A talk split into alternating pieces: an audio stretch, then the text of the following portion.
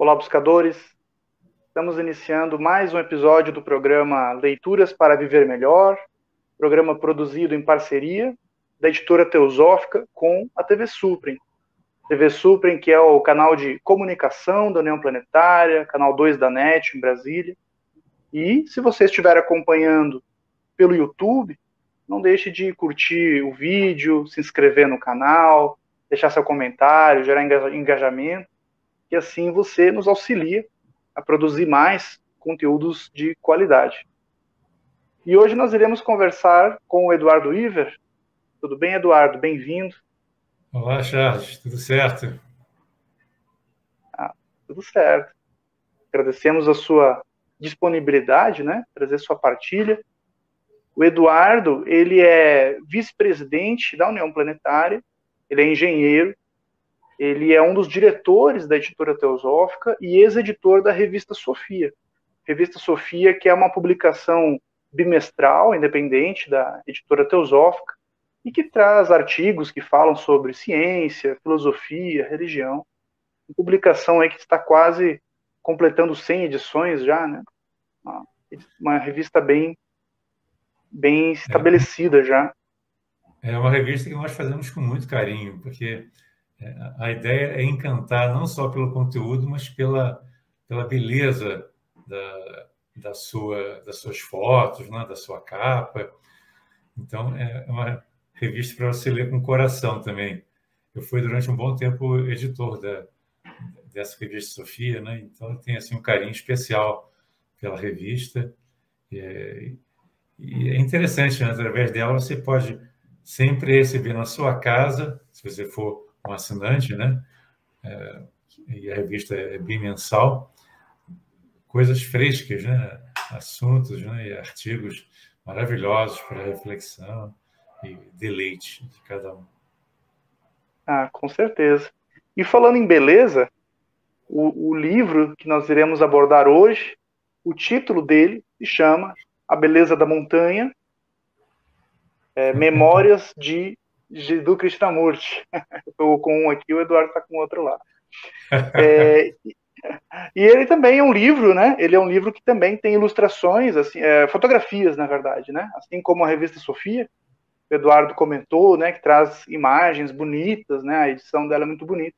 Esse também é um livro impresso em papel colchê, é um livro colorido, né? E que traz imagens da vivência do autor com o Jiddu Krishnamurti, que é essa figura bastante conhecida, né, um indiano, é, que esteve inicialmente envolvido com o movimento teosófico e depois acabou seguindo o seu próprio caminho, né, fundando escolas e, e dando muitas conferências, né, muitas que acabaram se tornando livros posteriormente.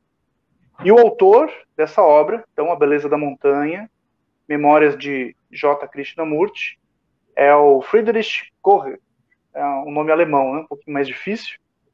É, Eduardo, você teve contato com o autor, né? Você chegou, você conheceu o autor e conheceu também o Krishnamurti? Conta um pouco para nós. É, o autor eu tive contato só através de, de e-mails e, e troca de, de mensagens e pessoalmente eu não cheguei a conhecê-lo, mas nós desenvolve, desenvolvemos uma amizade boa, né? E já tem muitos anos que ele sempre me envia um, um boletim que ele inicialmente ele publicava o boletim trimestralmente. E aí ele foi ficando mais velhinho, né, e com mais restrições, e, e, e, ultimamente ele tem publicado anualmente o boletim. É um boletim maravilhoso, com uma série de comentários, artigos, e o que está acontecendo no mundo, tanto no, no, campo educacional, porque ele sempre foi um grande assim, benemérito, do, ajudou muito as escolas do Krishnamurti, que ele era uma pessoa assim de, de posses, né, o autor. Ele foi um grande industrial e eh, a partir de um certo momento na vida dele ele resolveu dedicar a vida ao Krishnamurti, os seus ensinamentos, a difusão dos ensinamentos e ele sabia da importância das escolas. Então ele realmente foi assim uma pessoa muito próxima do, do Krishnamurti. Você falou da minha experiência, eu também tive uma experiência com o Krishnamurti primeira vez que eu tive contato com ele foi em 1975, na, na Inglaterra.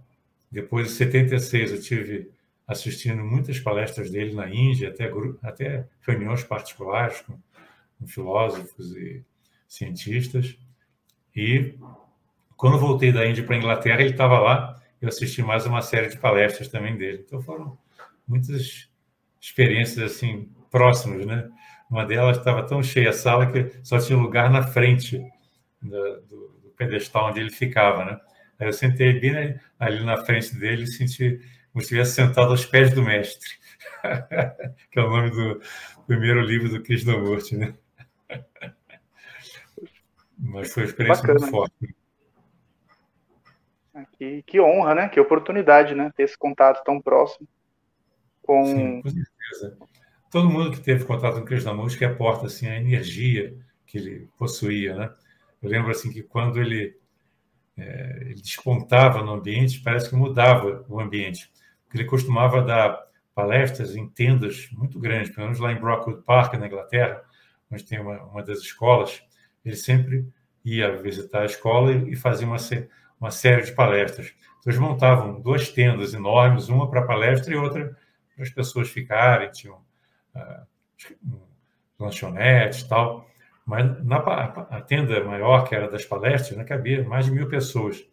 Então, quando ele chegava, entrava no ambiente, as pessoas estavam conversando tal. Quando ele aparecia, mudava a vibração. É como se tivesse acontecido alguma coisa e aí imperava aquele silêncio.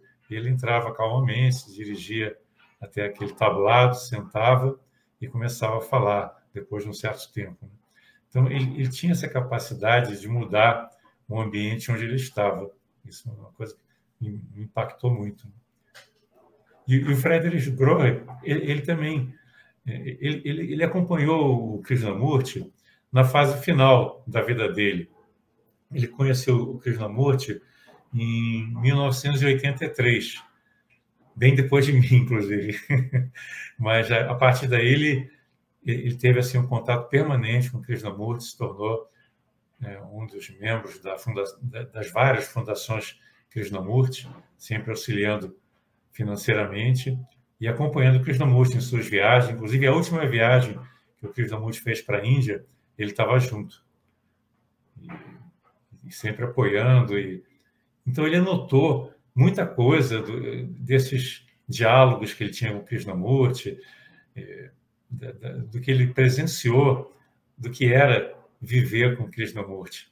Inclusive, perguntaram a ele por que ele havia escrito esse livro, e o Krishnamurti, e ele falou que numa conversa no final da vida que ele teve com Krishnamurti, Krishnamurti comentou que gostaria que pessoas como, como ele, como o Friedrich, transmitissem, de certa forma, um pouco do que era, do perfume que havia nesses ensinamentos que ele transmitia. Né? Interessante essa ideia, né? Transmitir um pouco do perfume.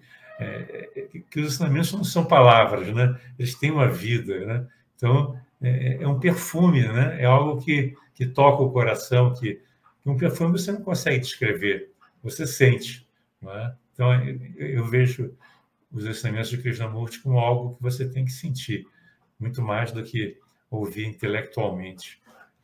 Então, ele, ele durante toda essa esse final da jornada da vida do Krishnamurti, ele esteve junto, acompanhando, apoiando, e o foco muito grande que ele deu para as escolas.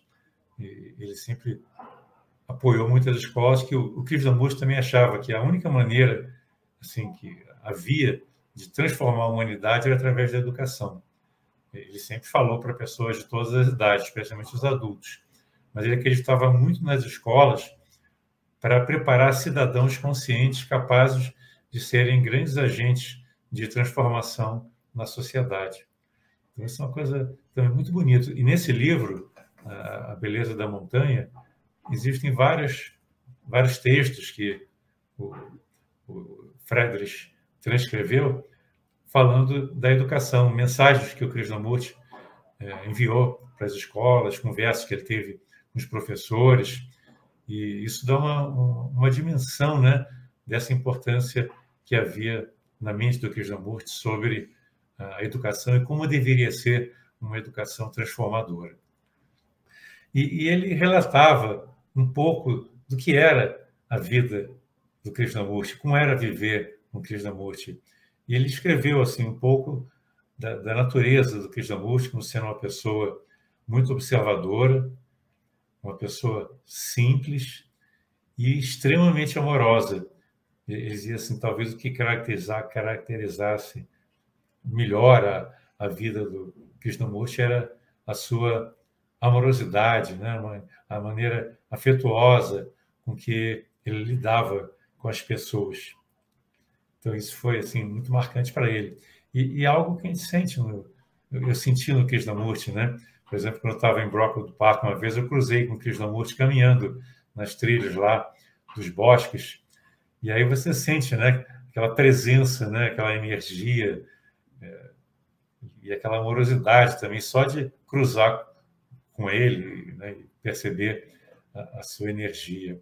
Este é o programa Leituras para Viver Melhor e hoje estamos conversando com o Eduardo Weaver sobre a obra A Beleza da Montanha, publicação da editora Teosófica. Nós iremos agora para um rápido intervalo e voltamos daqui a pouco. Até já.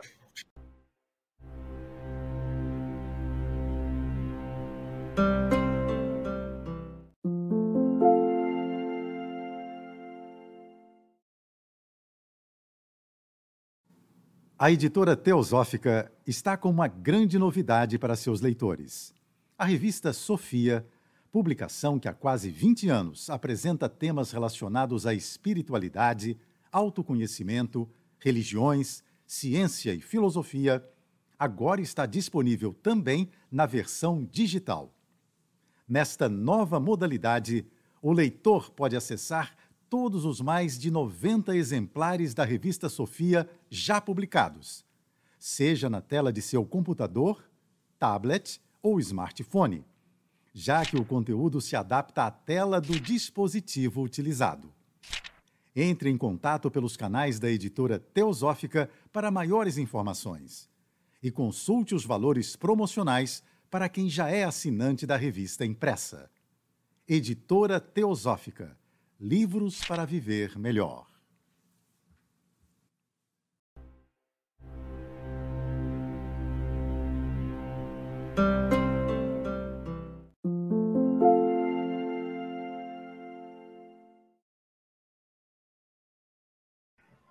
Estamos de volta. Programa Leituras para Viver Melhor. Hoje conversando com Eduardo Weaver sobre a obra A Beleza da Montanha, de autoria do Friedrich Goring, Memórias de Jiddu Krishnamurti, publicação no Brasil pela editora Teosófica. Um livro impresso colorido, cheio de fotografias, né? O autor era fotógrafo e também uma pessoa de posses, né? E em certa altura da vida, né, acabou conhecendo, tendo contato com, com o Krishnamurti, com seus ensinamentos e conviveu com ele durante o final, né, da vida do Krishnamurti e auxiliou bastante nas escolas. Como, como que é essa, essa relação, Eduardo, de, no caso dele, né, um industrial, como você comentou, né, uma pessoa de, de posses, né, como que funciona essa questão do, do caminho espiritual, né? Geralmente a gente relaciona, principalmente na Índia, né, a questão do, do, do desapego, né, abrir mão do, das posses. Como que funcionou para ele, para o autor nesse sentido? Pois é, é interessante que o que você falou me traz um, um trecho do livro em que, certa vez, o Friedrich Grohe perguntou ao Krishnamurti é, como é que ele sentia essa questão do dinheiro, se o dinheiro era um impedimento para o trabalho espiritual. E, e o Krishnamurti pensa um pouco e falou assim, certa vez, um, um, uma senhora de posses é, que queria é, oferecer né, parte dos recursos dela para ajudar é, a obra do Krishnamurti. E aí, com o dinheiro que ela, que ela doou, eles compraram um Brockwood Park. Brockwood Park é, é um lugar assim magnífico, né? Eu tive lá e realmente é enorme, com florestas, com bosques e uma construção fantástica que tem uh, ali uma escola do Krishnamurti. E então ele, ele quis dizer, se não fosse essa doação, né, dessa mulher que tinha postos também, eu não teria comprado o Brockwood Park e essa escola não existiria, esse espaço que eu uso para dar as palestras também não, não existiria. Então, é, é, aquele negócio, o dinheiro pode ser bem utilizado quando existe desapego. Que, que eu acho que o problema da, de você ter posse você estar apegado a elas, mas quando você sabe utilizá-las para o bem, pode ser uma ferramenta muito importante né, para é, desenvolver é, uma, uma, série de, de trabalhos. Mas isso contrasta um pouco com a atitude do Krishnamurti quando ele dissolveu a Ordem da Estrela, que ele tinha. A Ordem da Estrela tinha muitas posses, né? E ele devolveu um castelo e outras posses que ele tinha recebido para promover a Ordem da Estrela. Mas naquela época ele estava dissolvendo a Ordem, então fazia sentido devolver, porque não havia mais o, a, o objetivo né, da, daquela doação. Mas eu queria aproveitar, Charles, e citar um trechozinho que tem a ver com, o título do livro, que o Friedrich Groh ele, ele questionava muito né, o Krishnamurti sobre o porquê que o Krishnamurti estava sempre nessa, nessa senda, né, nessa jornada de comunicação de todos os ensinamentos. E não só ele, mas muitos jornalistas também frequentemente perguntavam: por que, é que você fala? O que, que te move? Qual é a motivação? Teve um, teve um jornalista, inclusive, uma vez perguntou: será que você está dependente de ser um conferencista? Eh, será que você, se parasse de, de falar, você se sentiria mal? Até na época, o Cristiano parou de falar por um tempo para verificar se ele estava dependendo desse, desse hábito de ser um grande conferencista. Né? Mas no, no, livro tem um trecho que eu acho muito significativo, que, que ele fala assim, depois de ter sido perguntado né, por que, que ele estava fazendo o que ele fazia. Vendo a beleza destas colinas, o rio, a extraordinária tranquilidade de uma manhã fresca, o contorno das montanhas, os vales, as sombras, como tudo está em perfeita proporção, vendo tudo isso, você não escreverá para o seu amigo dizendo: vem aqui, olhe para isso. Você não está preocupado, você não está preocupado consigo mesmo, mas apenas com a beleza da montanha. Então a, a dúvida era se valia a pena chamar alguém para assistir o Krishnamurti falar, né? E aí ele diz, quando você vê uma montanha tão maravilhosa, com proporções tão perfeitas, você não vai convidar um amigo para desfrutar dessa beleza da, da montanha também? Então, é, é, é, é essa mais ou menos a, a, a, pegada, né? Que, por que você chamaria alguém para conhecer a mensagem do Krishnamurti? Porque ela é uma mensagem transformadora, uma mensagem que tem um perfume próprio, né? tem uma beleza. Né? Então, quando você vê algo belo, você quer compartilhar. Então, eu achei muito significativo essa, essa passagem. E eu queria trazer também outra passagem, que essa do próprio Krishnamurti, né? que ele, ele comentava sobre o, o trabalho dele. Ele dizia: Estou me preocupando apenas com uma coisa essencial: libertar o homem. Desejo libertá-lo de todas as gaiolas, de todos os medos, e não fundar religiões, novas seitas, nem estabelecer novas teorias ou filosofias. Isso foi parte da, do discurso que ele deu quando ele dissolveu a Ordem da Estrela. Né? É interessante isso, né? o propósito dele é libertar o homem de todos os condicionamentos, de todos os grilhões que impedem que ele exerça todo o seu potencial, né? Então é uma coisa muito bonita isso, né? Da, da, da mensagem do Krishnamurti, dele não querer trazer as pessoas para si, mas ser um, um apoio para quem quer realmente se libertar. Ah, com certeza, né? E claro que sempre tem aquele perigo, né? Acho que todos os grandes instrutores da humanidade, né? Eles tinham essa essa proposta, né? Libertadora mas com o tempo, às vezes, os, os próprios seguidores, né, às vezes acabam cristalizando né, o, o conhecimento e ficando bastante é, apegados à, figura, né?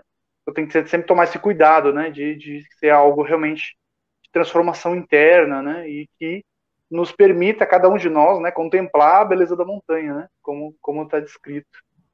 Essa questão que você comentou, né, de, de, de, da gente compartilhar é um, é um sentimento humano, né? A gente quando encontra algo benéfico, belo, a gente tem essa, esse, esse, esse impulso, né, de querer compartilhar com os outros, né? É, é um ato de amor, é você compartilhar algo que tocou o seu coração. Né?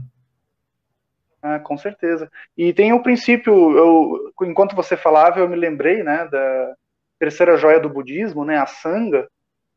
E é esse princípio também, né, que os budistas dizem que você não pode desenvolver compaixão isolado, né? isoladamente, sozinho. Então você você precisa da sanga, né? Você precisa compartilhar essa sua descoberta, né? Você precisa exercitar no grupo, né? e, e, acho que tem um pouco a ver com isso, né? De você querer partilhar, você aprender a partilhar, né? Tem tem um, um livro do Krishnamurti que chama Ensinar e Aprender. E ele dava muita ênfase para a postura do educador, né? Que ele, ao ensinar, ele está aprendendo também. Aliás, a, própria ciência hoje comprovou que a melhor maneira de você aprender é ensinando.